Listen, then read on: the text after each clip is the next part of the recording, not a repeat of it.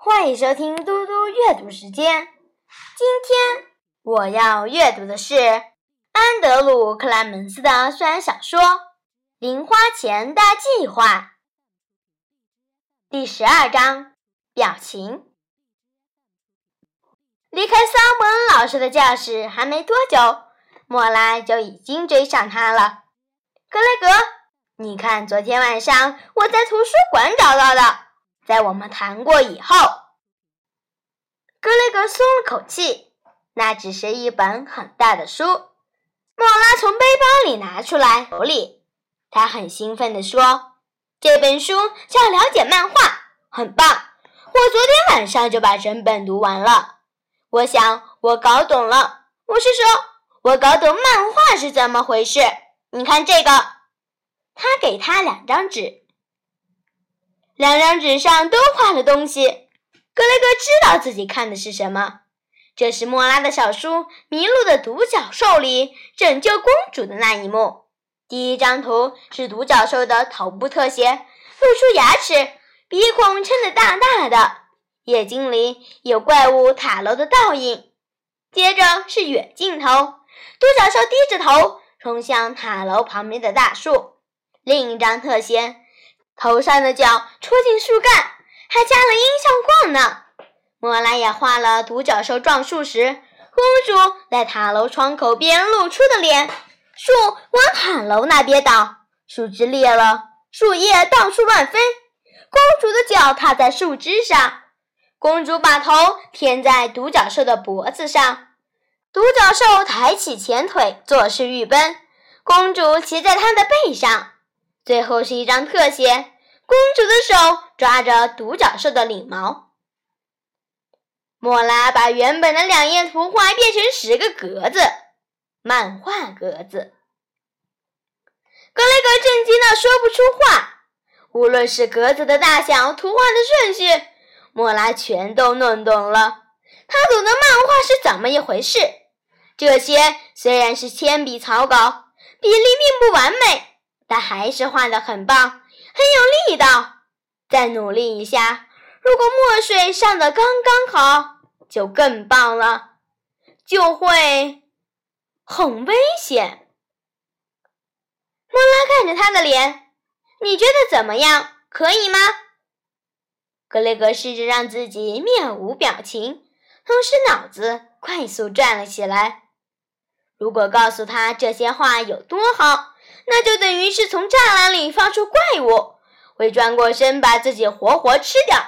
因为如果莫拉能够画出这样的画，他就可以做出很棒的漫画书，接着就会卖他的漫画书。这很容易，太容易了，他很快就会发财了。莫拉很聪明，不用多久，他就会搞懂怎么印刷，怎么折叠，怎么裁边。他现在就站在他面前，他需要他的肯定，甚至协助，并给他一点意见。格雷格的眼睛盯着这张纸，他知道莫拉正在看着他。他皱起眉头，然后慢慢的摇头，准备说谎。他从图画上抬起头来，他想告诉他说：“这些图画很糟糕，他最好还是画以前的那种图画书吧。”也许可以跟他说，干脆完全放弃画画好了。他必须放弃漫画事业。这些想法只花了格雷格一秒钟。他看着莫拉的眼睛，给他一个哀伤而且了解的微笑。然后他说：“但是他还没来得及说出口，因为布兰妮和艾琳冲到莫拉身边。布兰妮说。”哇哦，好甜蜜哟！莫拉和格雷格昨天数学课大吵一架，然后社会课时，莫拉给格雷格一张纸条。现在格雷格和莫拉在走廊上谈恋爱了。他转身对艾琳说：“哪一个听起来比较好听？是格雷格和莫拉，还是莫拉和格雷格？我觉得格雷格和莫拉比较顺哎，这样很完美哎。”然后是一阵咯咯的笑。通常遇到这种状况，比较有经验的人会走开，去做自己的事情。但格雷格却完全慌了手脚，因为从来没有人说过，就连他的哥哥们也都没说过他喜欢女孩子，或是有女孩子喜欢他。除了左眼的黑眼圈以外，格雷格整张脸都红了。别宠了！他大叫。别人往我桌上丢纸条，我有什么办法？如果他在我脸前塞两张图画，我也没办法。这个垃圾拿去！他把草稿和书塞进莫拉的手里，说：“离我远一点。”艾琳说：“哦，好凶呢！我们干脆叫他耍大牌格雷格好了。耍大牌格雷格和莫拉。”又是一阵咯咯笑。但是这时候，耍大牌格雷格已经跑走了。他匆匆地去上下一节课，是让自己远离现场。他成功了。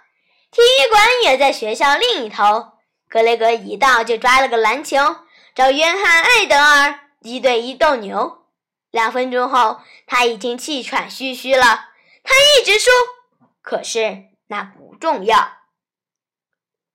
重要的是远离那些女生，远离那三个女生，远离艾琳和布兰妮说的话，远离他们的笑声。